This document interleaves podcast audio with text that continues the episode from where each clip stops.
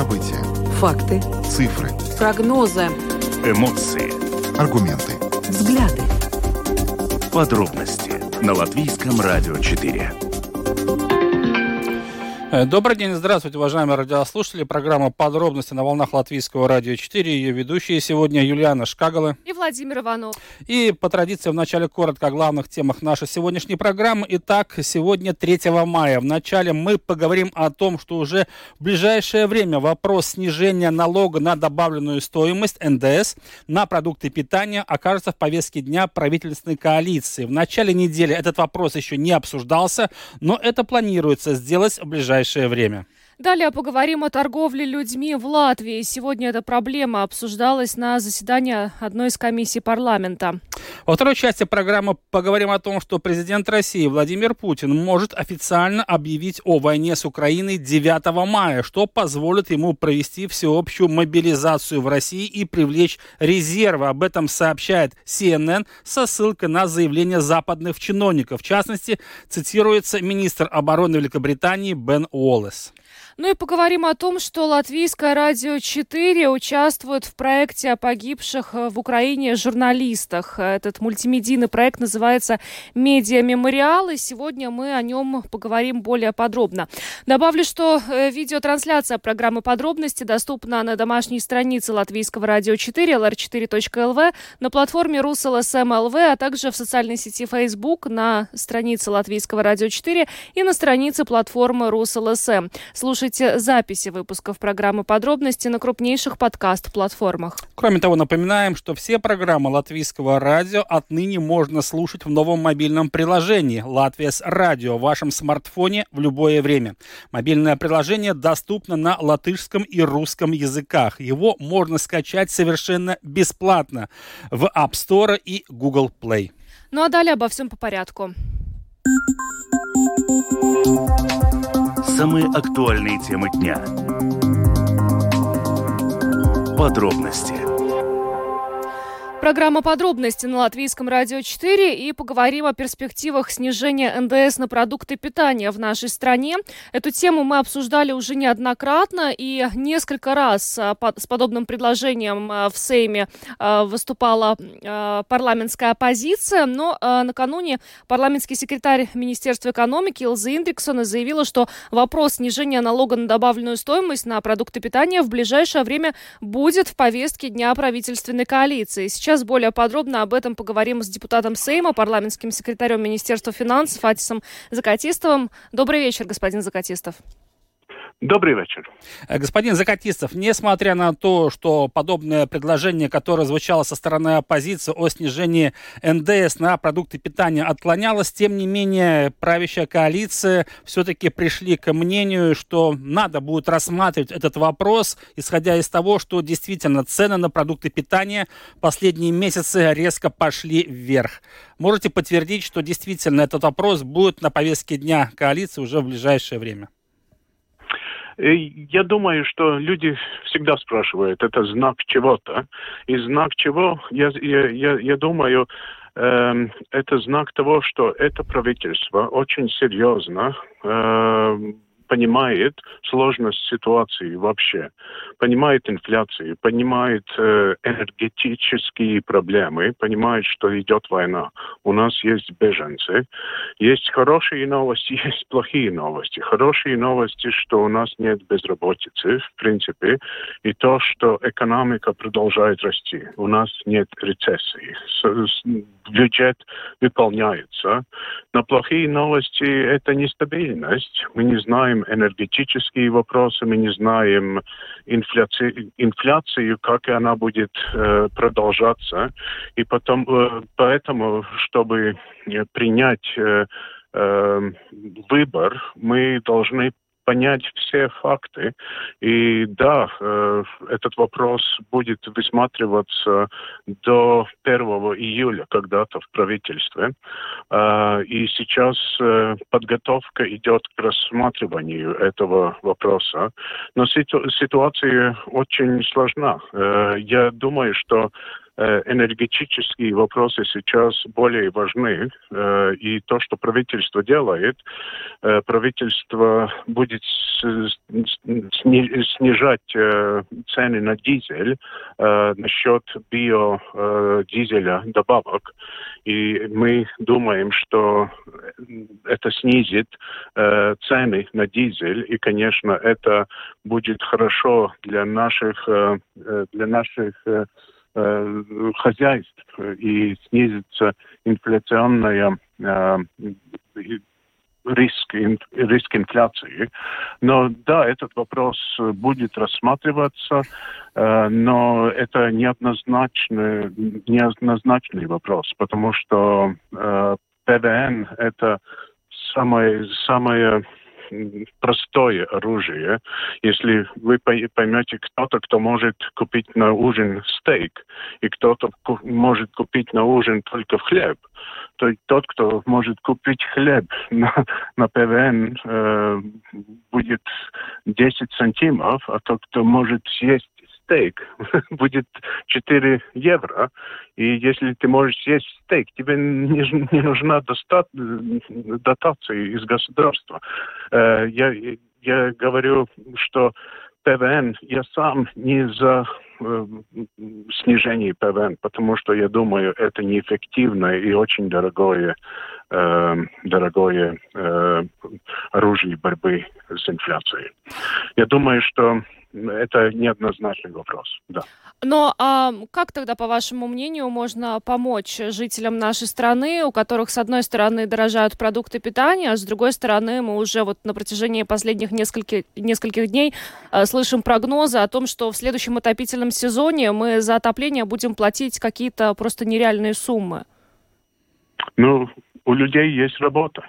Это мы сделали с дотациями э, через COVID-19. Если есть работа, есть, есть шанс. Э, и это правительство будет следить за тем, как э, процессы осужд... приближаются и как они прогрессируют. Э, то, что сейчас очень сложная ситуация, да, все это понимают. Э, то, что мы как правительство уже заняли очень много денег, это тоже все, все знают. Сейчас дефицит правительственный это 7%. 7% мы потратили в прошлом году 2 миллиарда больше, чем мы вняли. И это все на государственный долг. Это я говорю не потому, чтобы огорчить кого-то, но я думаю, что комплексный подход будет. Правительство будет помогать людям, как только может.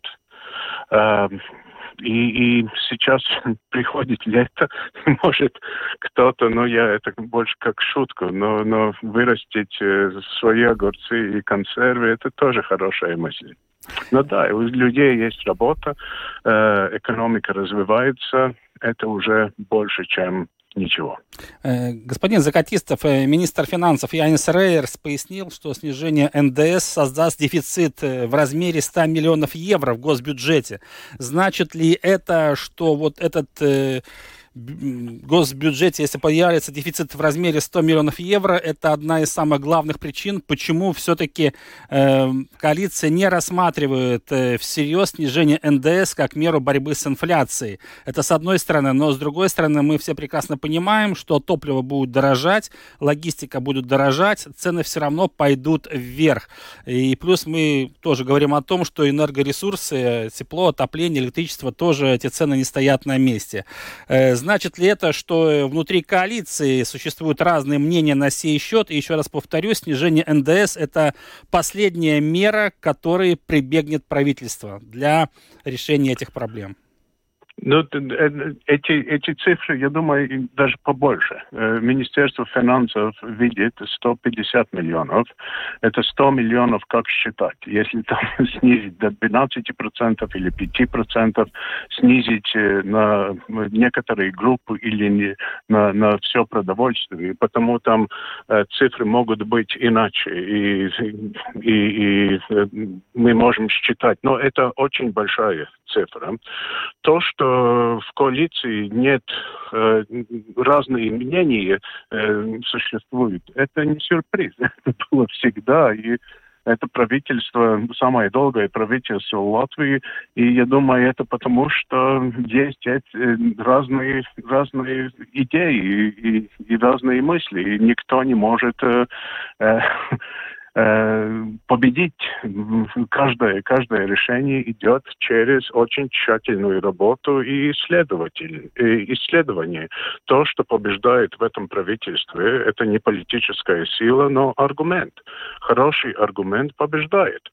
И э, насчет ПВН, э, ну, мы сейчас делаем этот аргумент. Мы хотим понять плюсы, минусы, чтобы очень объективно положить на стол и понять, что будет случиться, как, э, как события будут э, э, продвигаться, как это все связано с другими проблемами. И да, мы не знаем, что будет с войной. Мы не знаем, как плохо может быть. Э, на данный момент есть работа, есть вырост, есть, э, есть э, проблемы. Да, есть проблемы, но мы должны быть готовы к большим проблемам или меньшим проблемам. На данный момент вопрос ПВН, да, мы смотрим, мы хотим его понять. Но вы не исключаете, что все-таки он может быть понижен. Потому что то, о чем вы говорите, ну, э, безусловно, нужно радоваться, что у нас э, невысокий уровень безработицы, но зарплата у нас, э, вы, наверное, сами знаете, какие. И э, для людей вот слышать, э, радуетесь, что есть работа, или там делаете заготовки летом на зиму, но, но это, наверное, не очень все-таки... Э, Убедительный аргумент. Да. Ну, это здравый смысл. И то, что наши люди имеют здравый смысл, это, это, я думаю, очень хорошо. Не надо, не надо э, что-то говорить, чего не будет. Да, будет трудно. У, у людей есть здравый смысл. Никогда наши люди не были такими, что говорили, придите, спасайте нас. Мы не будем ничего делать, мы должны быть спасти. Я знаю, что наши люди могут, и, и, и я горд тем, что они могут э, понять ситуацию объективно. И ситуация объективно сложна. Mm-hmm. Господин Закатистов, еще один такой момент. Вот э, вы наверняка в курсе, что по последним данным опроса, проведенного статистическим бюро Европейского Союза Евробарометр, 57, то есть больше половины процентов жителей Латвии важнейшей проблемой в стране считают как раз рост цен. Вы сказали, что правительство всегда прислушивается к народу. Все-таки, если мы, ну хорошо, не обсуждаем снижение ПВН, но все-таки в ближайшее время какие конкретные меры будут предприняты руководством нашей страны, правительством, чтобы все-таки обуздать инфляцию по мере возможностей и сделать так, чтобы цены все-таки росли не такими темпами? Какие меры все-таки будут предприняты в самое ближайшее время? Ну, я уже сказал насчет биодизеля добавок. Это будет э, в силе, начиная, я думаю, с 1 июля. Я сегодня не смотрел, но я, я, я думаю, что э, правительство это приняло.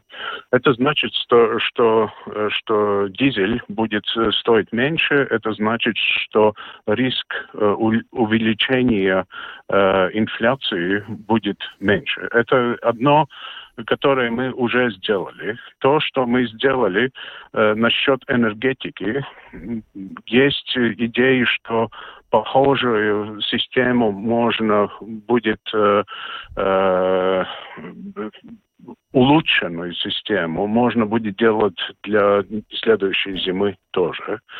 Эм, насчет э, ПВН снижения, ну, ну, будем смотреть. Э, сейчас ситуация очень, очень трудна. В энергетике государство должно э, э, купить газ, и мы покупаем этот газ. И это все, все деньги. Э, сейчас насчет беглецов. Э, да, правительство помогает беглецам, это тоже деньги. Но то, что мы видим, мы видим, что налоги на рабочую силу э, есть, налоги платят, стабильность есть, э, мы занять можем, но в который момент и когда э, эту, эту, эту ситуацию э, решать. Но у нас будет репорт в правительстве до 1 июля насчет снижения ПВН. Ну, там будут даты и анализ из Министерства финансов, из Министерства агрикультуры. Э, там мы посмотрим, я думаю, э, примеры из других стран. Э, Польша, конечно, один из примеров, которые люди, люди привлекают, но в Польше основной уровень ПВН 23%. Э, они, у них это легче дать, снизить э, проценты на, на, на, на э, пищу и на продовольствие, потому что в других, э, в другом они больше берут. Э, но там очень много э, нюансов. То, что я могу сказать, да, мы, мы смотрим, мы понимаем серьезность ситуации. Э, в принципе, то, что, то, что это все, что я могу на данный момент сказать. Да, вы сами знаете, вы сами сказали, трудная, сложная ситуация в коалиции. Да. Сложная ситуация в энергетике, да. Сложная ситуация с инфляцией, да. Сложная ситуация с бюджетом, да. Сложная ситуация в рынках, да. Все, все вопросы, да. Там нет легкого решения. Что ж, э, спасибо вам большое, господин Закатистов, за то, что прояснили вопрос э, со снижением НДС. Спасибо вам за интервью. Атис Закатистов, депутат Сейма, парламентский секретарь Министерства финансов, был с нами на связи. Еще раз благодарим вас. Спасибо большое. А, ну, Понятнее не стало, будет ли снижен НДС на продукты питания. Обсуждать вопрос будут, но будет ли принято решение, честно говоря, действительно, ну, ситуация не стала более ясной и понятно. Но зато парламентский секретарь Министерства финансов э, посоветовал э, обустроить огород и начать делать заготовки. Ну, может быть. Да, этим мы занимались очень-очень давно. Хотелось бы, чтобы в 21 веке все-таки люди думали о другом. Но, да, ситуация в стране не самая лучшая. Хотелось бы более конкретных и ясных решений. Но, судя по всему, действительно, вопрос с НДС, если и будут решаться, то очень и очень медленно. Во всяком случае, внутри коалиции на этот счет есть разные мнения. И не все однозначные. Двигаемся дальше. Поговорим о проблеме с торговлей людьми э, в нашей стране. Сегодня этот вопрос обсуждался на заседании комиссии Сейма по правам человека и общественным делам. И сейчас с нами на видеосвязи зампредседателя этой комиссии Борис Целевич. Э, господин Целевич, здравствуйте. Здравствуйте. Господин Целевич, ну, вопрос, эм, который сегодня обсуждался, в том числе и вашей комиссии, это торговля людьми в Латвии. Лично для вас, насколько она является актуальной? Это, конечно, проблема имеет международные масштабы. В разных странах она решается по-разному. Э, если мы говорим о ситуации в Латвии, вот что вы можете сказать на сей счет? Потому что здесь, насколько я понимаю, у нас тоже есть определенные проблемы и, скорее всего, даже законодательного уровня. Да, конечно, проблема актуальна. Насчет законодательства это разговор отдельный. Мы об этом сегодня тоже на комиссии говорили. Ну, давайте в первую очередь определимся, о чем идет речь.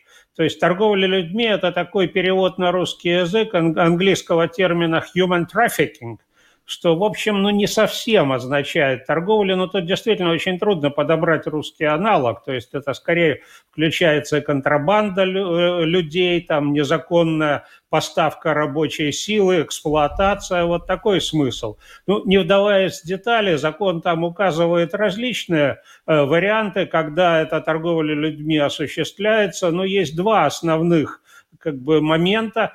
Первый момент – это рабский труд, если назвать вещи своими именами. То есть, когда Э, людей, э, люди вынуждены работать. Э, как правило, речь идет об иностранцах, которые, многие из которых незаконно въехали в страну, где их трудоустраивают. Э, которые зависят полностью от доброй воли работодателя, работают без контракта, не, без какого-либо социального обеспечения, без социальных гарантий, с зарплатой, которую как бы э, работодатель сам устанавливает, э, нередко вообще никакой зарплаты не получают, так сказать, работают просто за хлеб и крышу над головой. Вот это одна распространенная ситуация. В Латвии эта проблема действительно актуальна, хотя но она очень похожа на айсберг. То есть мы видим верхушку, когда что-то вот выявляется такое, и э, что касается этой области, я могу напомнить на два недав... про два недавних громких дела. Одно дело Якопелское, когда вот на производстве печенья было задействовано несколько людей, которые, в общем, э, ну, не, работали а, абсолютно нелегально, без какого-то оформления, без каких-то гарантий. Возбуждено уголовное дело, и, как нас сегодня уверили, это дело близится, расследование близится к завершению, э, скоро его рассмотрит суд – Вторая ситуация, которая была связана с общественной организацией, где, в общем-то, которая ну, занималась вроде как реабилитацией э, людей социально неблагополучных, наркоманов, людей без определенного места жительства и так далее – и, в общем, там действительно они достаточно много и тяжело работали в области сельского хозяйства, без какого-то трудового договора, зарплаты не получали, дисциплина была достаточно жесткая, вплоть до телесных наказаний. И, конечно, это с точки зрения законодательства, ну, как-то очень, совершенно никаким нормам не соответствует. С другой стороны, ситуация здесь не такая простая – и одна из основных проблем – это чтобы люди сами признали себя жертвой. То есть, как ни парадоксально, но для многих людей вот именно такая ситуация ну, ну, устраивает их. То есть, в частности, да, вот эти э, люди, которые привыкли бомжевать, там, ночевать там где-то на вокзалах или там в канализационных колодцах и так далее, ситуация, когда у них есть крыша над головой, какой-никакой кусок хлеба, им гораздо больше нравится, чем их прежний образ жизни. Они, в общем, не очень готовы признавать себя жертвой, давать показания, а без признания статуса жертвы ну, уголовное расследование, в общем-то, заходит в тупик. Вторая область, которая, которая проявляется вот эта торговля людьми, это, конечно, сексуальная эксплуатация. Здесь э, ну, очень популярной была поставка Э, женщин, молодых женщин там в такие ну, в западноевропейские государства, в некоторые там южные государства, скажем так, для оказания сексуальных услуг. И здесь очень часто их обманывали, обещали какую-то цивильную работу – там, или на производстве, или там официантками, или что-то подобное, а, отбирали паспорта и потом просто, используя шантаж, угрозы, прямое насилие, заставляли их заниматься проституцией, держали в заперти. Таких историй известно очень много. Э, тут надо сказать, что э, ситуацию, на ситуацию серьезно повлияла пандемия. То есть за последние два года мы увидели очень серьезные изменения, когда просто пересекать границы стало сложно. Ну, есть и обратная сторона дела. Точно э, в Латвии тоже есть, э, что называется, потребители подобных услуг, и, и, и есть организованные преступные группы, которые поставляют женщин из э, других бедных стран в Латвию именно на таких же условиях, и эта проблема никуда не делась. Здесь ситуация тоже очень похожая. То есть, ну, проституция – это явление общественной жизни, оно как бы в Латвии не запрещено законом, как в большинстве государств Евросоюза, э, при определенных условиях. То есть запрещено сутенерство. То есть запрещено создавать и там э, публичные дома, и это, за это действительно предусмотрено уголовное преступление. Если же женщина там, ну, сознательно или под давлением обстоятельств сама выбирает э, этот путь, оказывает услуги индивидуально, то, в общем, это не составляет состава преступления. Хотя, конечно, тут возникает множество вопросов, почему это так, э, должны ли быть у таких женщин альтернативы. Но, тем не менее, тоже сам по себе факт Э, проституции, он не является свидетельством торговли людьми. И здесь мы тоже сталкиваемся с проблемой, когда даже те женщины, которых, ну, объективно, с точки зрения закона, с точки зрения общечеловеческой морали эксплуатируют и заставляют заниматься проституцией, они тоже далеко не всегда охотно соглашаются признать себя жертвами, давать показания на своих сутенеров по каким-то каким причинам э, их этот образ жизни устраивает. Либо они запуганы, либо альтернативы еще хуже, потому что, конечно же, не от хорошей жизни э, женщины идут на э, такие занятия. Да, В кстати... целом да-да-да, я да, хочу дополнить, что одна из причин того, почему очень мало уголовных дел вот с э, проституцией, с секс-услугами, потому что, как вы сказали, эти женщины идут не как потерпевшие, не как жертвы, а как свидетели. И в итоге судопроизводства нет доказательств того, что эту женщину эксплуатировали, что она является жертвой, и поэтому все эти дела у нас, к сожалению, рассыпаются. Вот здесь тоже такой нюанс, мне кажется. Ну, не, ну все я бы не сказал. В общем, мы на сегодня в заседании присутствовали представители представители полиции, которые именно этими делами э, занимаются. Нельзя сказать, что не сделано ничего. Э, в общем, многие дела достаточно успешно подготовлены и переданы в суд, и есть отдельные приговоры, но, конечно, вы правы, что это все очень э, непросто. В целом, надо сказать, что что касается законодательства, в общем, ну, мы всегда вот, я всегда на заседаниях комиссии, когда мы встречаемся с теми людьми, которые занимаются исполнением закона, э, правоприменительной практикой, что называется, то есть применением конкретных норм, я всегда задаю один и тот же вопрос – Э, устраивает ли вас закон, дает ли он вам возможность э, эффективно работать, или мы должны что-то поменять. Собственно, для этого мы и встречаемся с представителями исполнительной власти. Ну, есть в этой области, конечно, один вопрос, который уже достаточно давно стоит на повестке дня, что называется, лежит у нас на столе. Э, некоторые общественные организации, некоторые политические партии выступают за так называемую шведскую модель, то есть за наказание для потребителей э, сексуальных услуг, для клиентов проституток. Тут европейская практика достаточно сильно различается, сейчас э, министерства заканчивают анализ этой практики и возможных последствий. Я думаю, что к этому вопросу ну, законодатель неизбежно вернется – Какое решение будет принято, я сейчас э, не берусь прогнозировать, поскольку ну, тут есть очень, очень много э, различных аспектов. То есть искоренить проституцию как социальное явление, но до сих пор это не удавалось никому, кроме, может быть, там самых тоталитарных э, режимов. Но, в общем, э, ситуации, конечно, бывают самые разные у людей, и этот спрос на сексуальные услуги в обществе, он будет всегда. Надо ли при любых условиях любого клиента всегда наказывать в уголовном порядке? Ну, это действительно очень сложный вопрос. Что же касается таких как бы ну, более практических аспектов борьбы с торговлей людьми, в общем, законодательство более или менее в порядке. И мы видим, что определенный прогресс действительно есть. И тут я хотел бы особенно отметить очень э, Э, большую роль гражданского общества. У нас есть э, две организации, которые я бы хотел в первую очередь выделить здесь. Это общество Марта, это в прошлом ресурсный центр Марта, которое давно много лет занимается поддержкой, оказанием практической помощи жертвам торговли людьми и организация Дроша Майя, которая занимается вообще беженцами, иммигрантами и действительно очень, очень много делает для того, чтобы этим людям помогать, не только материально помогать, э, но, но и помогать им как-то интегрироваться, узнать свои права, обеспечивает юридическую поддержку. И как раз вот эта область, как мне кажется, является очень удачным примером сотрудничества государственных Э, институций и гражданского общества. И именно неправительственные организации действительно набрали очень хороший опыт, и действительно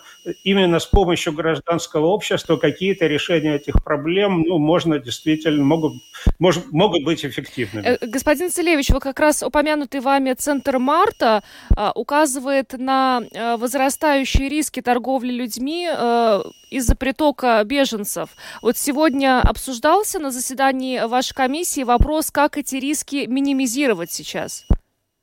Да, конечно, обсуждался. Э, действительно, такие риски есть, потому что, ну, в отличие от предыдущих волн миграции, сейчас львиная доля приезжающих из Украины беженцев – это женщины с детьми, э, и действительно э, государственная программа, ну, в общем-то, достаточно серьезная, там есть определенные недостатки с координацией, мы все это видим, но в целом я думаю, что в данном случае, я хоть и принадлежу к оппозиции, но я могу высоко оценить действия правительства по приему и оказанию поддержки украинским беженцам. И э, целый ряд неправительственных организаций активно работает в этой области. И здесь я бы особенно отметил организацию Грибу Палыч Беглем, которая очень много делает. Мы видим, что и просто люди, которые сами как-то координируются. Э, мы видим, сколько появилось групп в Фейсбуке, в социальных сетях. Очень многие действительно индивидуально помогают украинским беженцам. Э, то есть э, сейчас вроде как эта ситуация более или менее обеспечена. Много материалов, которые переводятся и на украинский, и на русский язык. Но, конечно, эта ситуация может оказаться опасной, если затянется война в Украине. То есть э, э, все-таки мы видим, что уже сейчас ресурсов становится все меньше, то есть благотворительность, она продолжается, но уже не в таких объемах. И, в общем, к любой ситуации общество привыкает – и действительно, в среднесрочной перспективе можно ожидать определенных проблем. Мы видим, что при той нехватке рабочих рук и при таком, в общем, ну, общем климате, явно благожелательном э, в отношении украинских беженцев, несмотря на то, что есть определенные люди в обществе, которые там выражают недовольство, распространяют всякие там фейки про то, что там они такие сякие. Ну, ксенофобия в нашем обществе никуда не исчезла, к сожалению.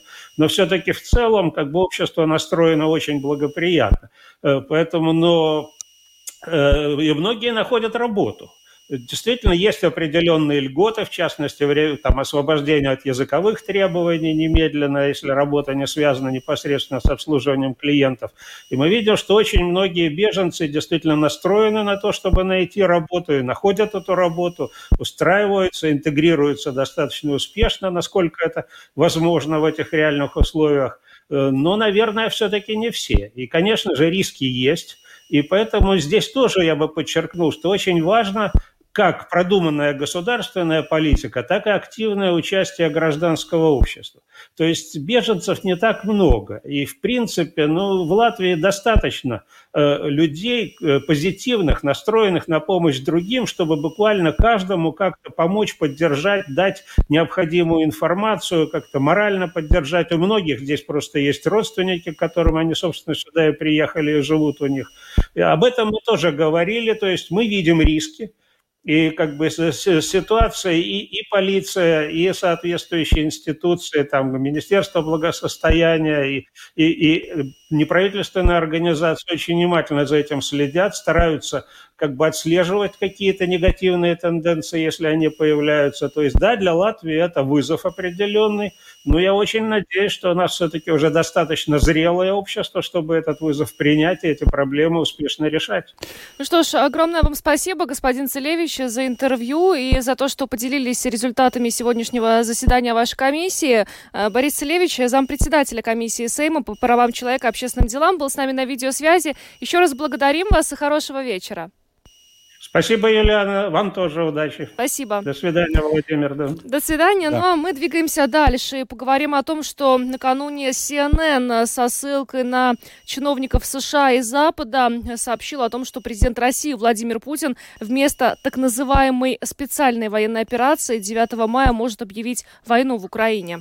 И сейчас с нами на прямой видеосвязи находится политолог, директор Украинского института политики Руслан Бортник. Руслан, э, добрый вечер. Да, здравствуйте, коллеги. Да, Руслан, ну, первый вопрос, э, наверное, все-таки э, придется сделать отсылку к CNN, потому что э, вот то сообщение, которое CNN распространила, оно действительно такое, я бы сказал, резонансное, да, то, что произойдет 9 мая в России, день, который в России наверняка будут проходить военный парад на Красной площади, но все то, что мы наблюдаем каждый год. И речь идет, конечно же, о всеобщей мобилизации, вроде бы как Владимир Путин объявит, и о том, что человек в Кремле все-таки решит назвать вот эту спецоперацию войной. Что вы можете сказать по этому поводу? Для вас это какой-то знак или какой-то месседж в определенном смысле этого слова? Ну, конечно, мы не знаем, что творится в голове у человека, человека, который находится в Кремле, но когда вот я читаю такие сообщения в медиа, я всегда ставлю перед собой вопрос, а для чего это делать? Вот честно, какой смысл объявлять Украине войну? Война уже и так идет, но ее объявление добавили, добавит только кризиса в российскую экономику, поскольку с точки зрения права это классический форс-мажор. Могут не выполняться договора и контракты. Э, не, не, не будет работать какая-либо страховка внутренняя даже грузов, товаров, любых э, услуг и всего остального. Кроме того, объявить это войной, это означает, наверное, признать того, что спецоперация провалилась, что цели спецоперации не достигнуты, э, и э, необходимо больше ресурсов, усилий, э, не справляемся, необходимо объявлять войну. Поэтому мне кажется, что это все-таки маловероятный сценарий. Россия будет воевать с Украиной, вести настоящую войну, но не признавать, мне кажется, ее до конца. Потому что даже с формально-политической логики или международно-правовой объявить кому-то войну, это означает самопризнаться, признаться в, каче, в качестве инициатора конфликта. Э, одно дело, когда весь мир так считает, но другое все всегда, всегда дело, когда ты в этом признаешься самостоятельно уже. Руслан, Поэтому... мы, ж, ну, мы же понимаем, да. чтобы для чего это делается, чтобы объявить всеобщую мобилизацию под спецоперацию. Глупости. глупости, по моему мнению, глупости. Мобилизацию можно проводить, не объявляя ее. Угу. А для всеобщей мобилизации нет сегодня в России ресурсов. Вот, вот если говорить о всеобщей всеобщей мобилизации, то есть которая бы могла бы касаться, ну, приблизительно около 40 миллионов, 30-40 миллионов российских мужчин призывного возраста, то для нее нет ресурсов. А та ограниченная мобилизация, которая и так уже давно идет, для нее нет необходимости, необходимости объявлять мобилизацию. Поэтому, мне кажется, я пока, честно говорю, мы, я, конечно, не понимаю, не знаю, что сделает э, Путин, что сделает Россия, но я пока не вижу какой-то логики или обоснования такому решению. Я больше поверю, что 9 мая прозвучат какие-то угрозы, э, очевидные в сторону Запада, в том числе в, там, ядерные угрозы, прозвучат заявления о возможном создании вторых, третьих фронтов напряжения для Запада. Вот, например, передача вооружений Ирану современных более, или Венесуэле, или какая-то новая операция внешняя. Я думаю, что все это будет проходить в такой эстетике Второй мировой войны, попытка продемонстрировать силу. Ну и я думаю, что к 9 э, мая Россия может заявить о полном контроле над Мариуполем. Э, штурм усилился, Азовстали, и, наверное, попытаются решить под эту дату вопрос гарнизона, украинского гарнизона Азовстали. Но объявлять мобилизация – это тоже самая проблема. Объявить всеобщую мобилизацию – Э, ее нет, не, нет смысла, я не вижу смысла в этом, поскольку это только создаст дополнительный э, источник социальной напряженности, но не решает военных задач абсолютно. Этих людей нечем вооружить, не во что одеть, не на что посадить. Э, Россия способна сегодня объявлять только очень ограниченные мобилизационные э, э, кампании, для которых нет необходимости всеобщей мобилизации. А, Руслан, сейчас в Молдове растут опасения, что она станет следующей целью агрессии э, России. Э, как вы считаете, насколько вероятен сейчас такой сценарий?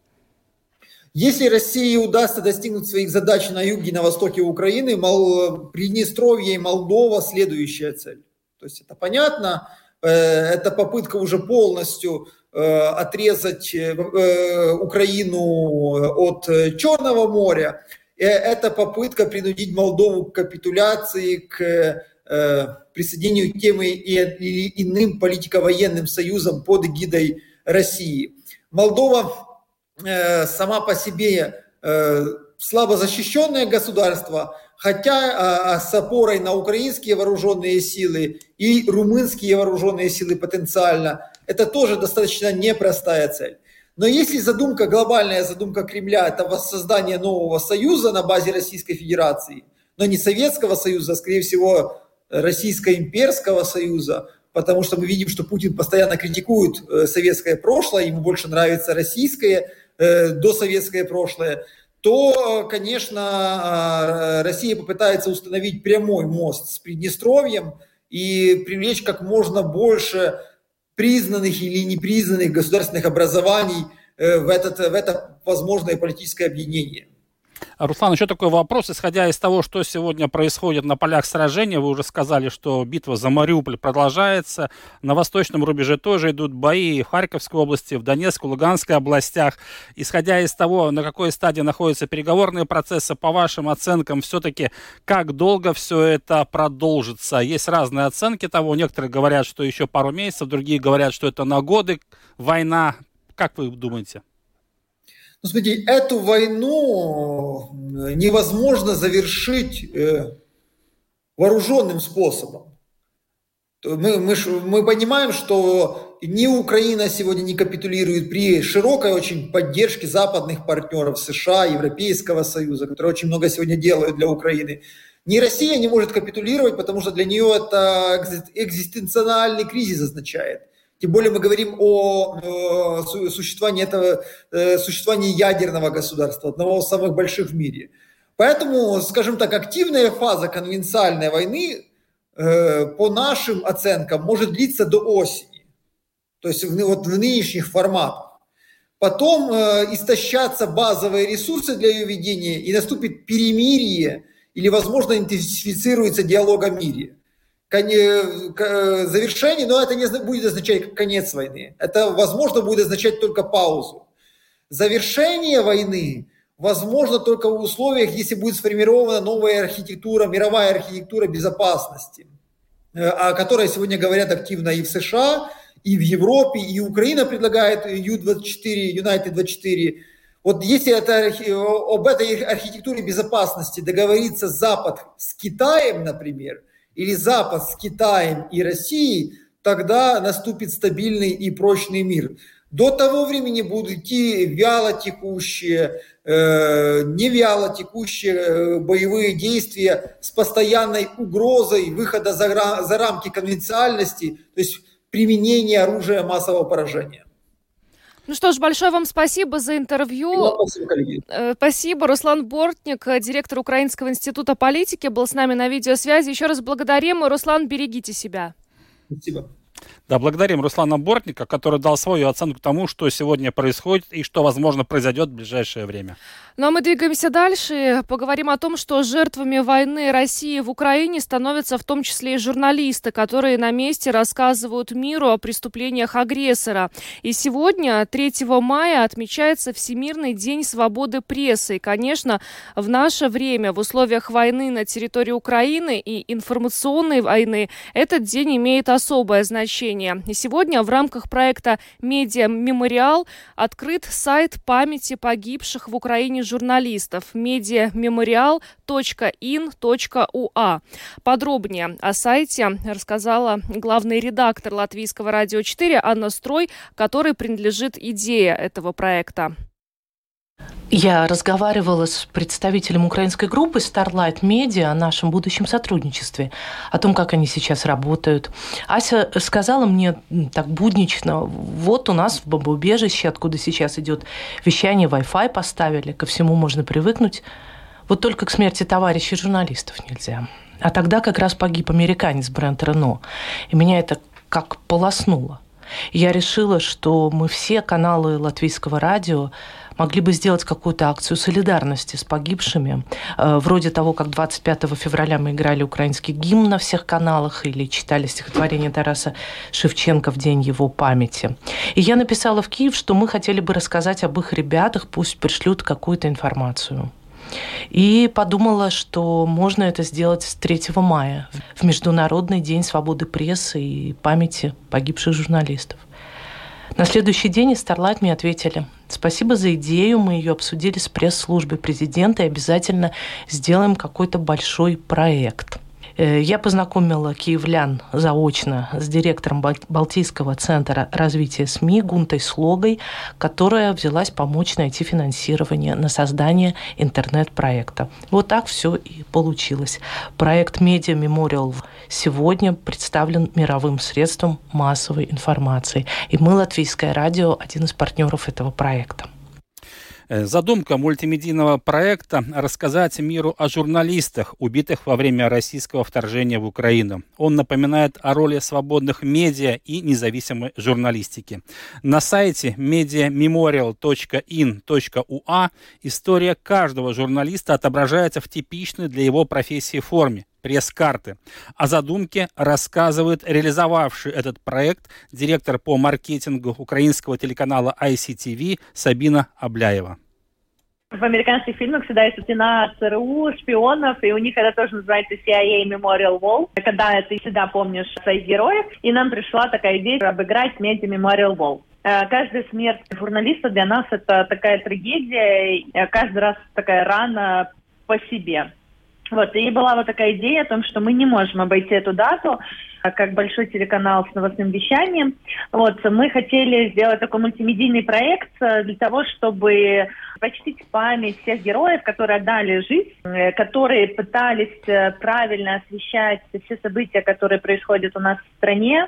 Пресса — это, это независимые люди, которые независимо освещают ситуацию. Я видела несколько кадров о том, как на самом деле попадали в журналистов. Это страшно, да, то есть солдаты Российской Федерации, они совершенно не смотрят на табличку пресса, для них это ничего не значит. То есть для них вот эти все мировые законы, в принципе, вот э, это пустое. Поэтому, конечно, мы хотим э, чтобы все эти истории наших журналистов э, не потеряли, чтобы они всех помнили. Латвия оказала и финансовую помощь в реализации этого проекта. Через Балтийский центр развития СМИ на мультимедийный сайт было выделено 3000 евро. Об этом рассказала руководитель этого центра Гунта Слога. Балтийский центр развития СМИ оказал финансовую помощь этому проекту, потому что нам было очень важно, чтобы э, мы говорили особенно о журналистах, которые не только как военные сейчас работают в Украине и защищают Украину, но тоже журналисты на первых рядах и тоже защищают свободу слова в всей Европе. Тут стоит э, отметить, что с начала полномасштабной войны в Украине погибли уже 16 журналистов, 10 из которых работали для информ- информирования людей, делали фоторепортажи, снимали документальные кадры. Подробнее о проекте «Медиа Мемориал» можно было услышать в программе «Медиаполе» сегодня в 2 часа дня, но вообще, кто интересуется этой темой, могут найти э, более подробную информацию об этом проекте в архиве Латвийского радио 4. В архиве Латвийского радио 4 можно послушать программу «Медиаполе» для тех, кто пропустил. А, ну, а мы на этом будем завершать программу «Подробности». С вами были Владимир Иванов. Юлиана Шкагала. Звукооператор Регина Безеня, видеооператор Роман Жуков. Всем хорошего вечера и до завтра. Всего доброго. Пока.